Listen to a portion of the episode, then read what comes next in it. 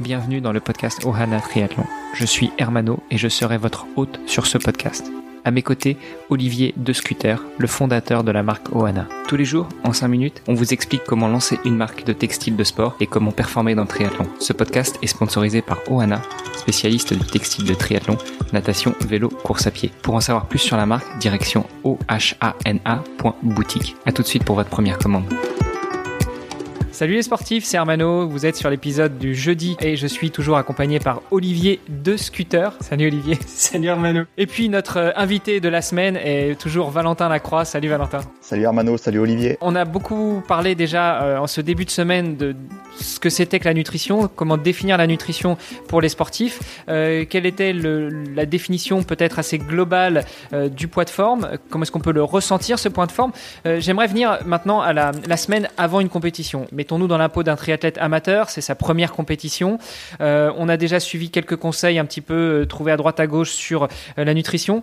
J'aimerais savoir comment éviter justement la contre-performance, eh ben parce que on se met à manger tout et n'importe quoi, parce que on à droite à gauche le régime scandinave, pas le régime scandinave, se charger en, en, en féculents, décharger euh, deux jours, trois jours, dix jours, une semaine, quinze jours.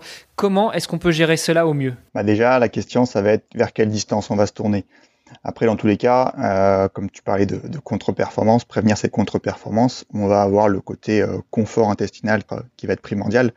Et selon votre sensibilité, à minima, le repas avant la course, voire 24 heures, voire 48 heures avant la compétition. On va vraiment essayer de mettre le système digestif au repos en limitant tout ce qui va pouvoir l'irriter, tout ce qui est crudité, tout ce qui est épicé, tout ce qui est trop gras, euh, certains produits laitiers qui, vont contenir notamment du lactose, et voir pour les plus sensibles euh, des protéines qui vont, être contenues dans les produits à base de blé et, dans certains produits laitiers aussi également. Ce que tu es en train de nous dire là, finalement, c'est que la fameuse pasta partie de la veille de compétition, c'est à oublier. C'est fini, désolé Hermano. Ah là là, tu sais, tu sais que tu, tu, tu me crèves le cœur. Je suis franco-italien et moi, la pasta, hein, c'était quand même, c'était quand même mon, petit plaisir d'avant compétition. Non, mais plus sérieusement, ok. Donc, on met de côté un petit peu la pasta partie. On l'aura bien compris. Hein, c'est pas pour ne pas se charger en énergie que l'on trouve dans les féculents. C'est justement pour euh, diminuer les problèmes qu'on pourrait avoir au niveau euh, intestinal et au niveau digestion avant la compétition. D'autant plus si on s'oriente vers une compétition plutôt longue. Mais là, on est sur sur la veille. Moi, je voulais vraiment voir dans l'épisode d'aujourd'hui comment est est-ce qu'on gère euh, la semaine ou les deux semaines avant la compétition? Quelles sont selon toi euh, les bonnes pratiques? Quels conseils tu pourrais nous donner pour qu'on l'applique euh, en espérons en 2021 hein, Parce que 2021, si c'est à l'image de 2020 au niveau des compétitions, ça va pas trop nous servir. On croise les doigts, mais dans tous les cas, c'est un bon exemple ce que tu dis parce que dans tous les cas, la stratégie qu'on va pouvoir qu'on va pouvoir conseiller, elle sera testée à l'entraînement. Donc, on, même s'il n'y a pas de saison 2021, vous aurez une saison pour tester ce protocole. Euh, en gros, par rapport à ce que tu disais, par rapport au, au fait d'avoir suffisamment d'énergie pour la compétition, ce qui va être important, c'est de, refaire ses stocks. Et ça, ça se fait pas en une seule fois et comme, comme on a l'habitude de le faire avec la pasta partie. Donc, il faut anticiper tout ça. Donc, tout dépend de la distance, mais euh, plus on va aller sur une distance longue, plus on va anticiper pour recharger ces, stocks de ce qu'on appelle de glycogène, qui sont en fait des réserves de, sucre qui sont présents notamment dans, le muscle. En tout cas, c'est ce qui nous intéresse.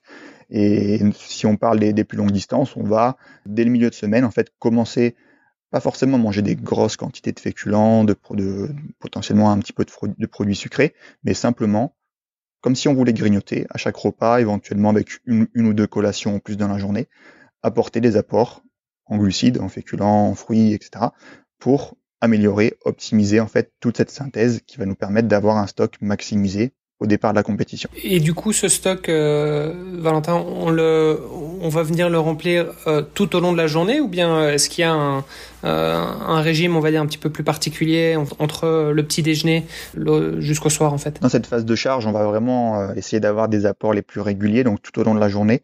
Mais par contre, la période post-effort va être en fait le moment le plus adéquat.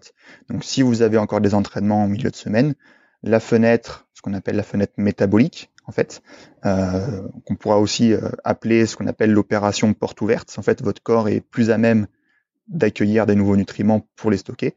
Vraiment, cette fenêtre va être le moment le plus optimal pour avoir euh, des quantités un peu plus importantes et ce qu'on appelle des, des, féculents ou des glucides avec un index glycémique plus élevé euh, qu'on va pouvoir retrouver dans, dans, des produits plus raffinés, des pâtes blanches, du riz blanc, des pommes de terre, etc., qui seront mieux assimilés qui vont pouvoir optimiser la récupération et le stockage sur cette fenêtre. Euh, alors, si vous voulez une petite anecdote, eh ben, euh, euh, je vais vous raconter celle de la, cousine de mon épouse qui se préparait pour une qualification au marathon des Jeux Olympiques de Tokyo 2020.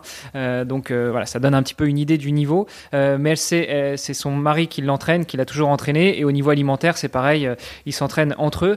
Et avant dernière course de qualification, elle, elle, observe un régime de 15 jours où elle s'appauvrit en, en féculents, donc elle arrête de manger des féculents pour pouvoir recharger justement sur les premiers jours de la dernière semaine avant la compétition.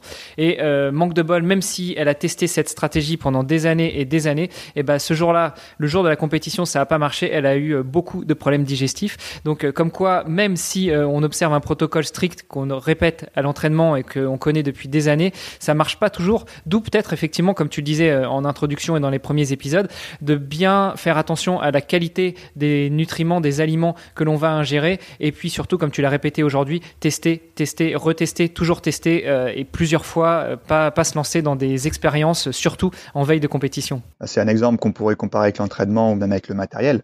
Est-ce que vous partez avec une nouvelle paire de chaussures, un nouveau vélo euh, sur votre triathlon? Là, ça va être pareil, que ce soit pour le ravitaillement, pour votre repas juste avant la course. Maîtrisez ce que vous faites, ayez l'habitude, et c'est aussi ça qui va vous rassurer. C'est un peu une, une, sorte de préparation mentale, parce que vous savez ce que vous allez faire, vous êtes sûr de vous ça peut vous rassurer aussi. Donc finalement, Valentin, toi, tu, tu conseilles de faire des peut-être des semaines de, de, simulation où on va euh, on va justement simuler le, la semaine avant course pour voir justement euh, l'effet sur notre corps et comment est-ce qu'on se sent? À, minima, ça sera le, le repas le repas d'avant course et son ravitaillement, mais euh, par exemple, sans doute que ça doit se faire au niveau de l'entraînement, mais des, des, séances un peu un peu test où vous allez pouvoir enchaîner les trois disciplines ou des choses comme ça, ça peut être intéressant de, de préparer votre petite routine le, maximum en avance, mais selon votre capacité, euh, tester des choses en amont, ça sera, ça sera que mieux pour votre performance le jour J. Ok, bah écoutez messieurs, je pense qu'on en a fini pour l'épisode du jour. Euh, demain, dernier épisode de la semaine. Pour clôturer, eh bien euh, tout simplement, on va se rendre sur le, le, sujet de la stratégie d'alimentation et d'hydratation à l'effort. Et puis bah on terminera peut-être juste pour le plaisir, l'alimentation après course. Et eh bah c'est bon pour moi et vivement le dessert. Parfait, je me réjouis, à demain. Ce podcast est sponsorisé par Oana. Pour en savoir plus sur les textiles et les valeurs de la marque, rendez-vous sur oana.boutique. O-H-A-N-A.boutique. A tout de suite pour votre première commande.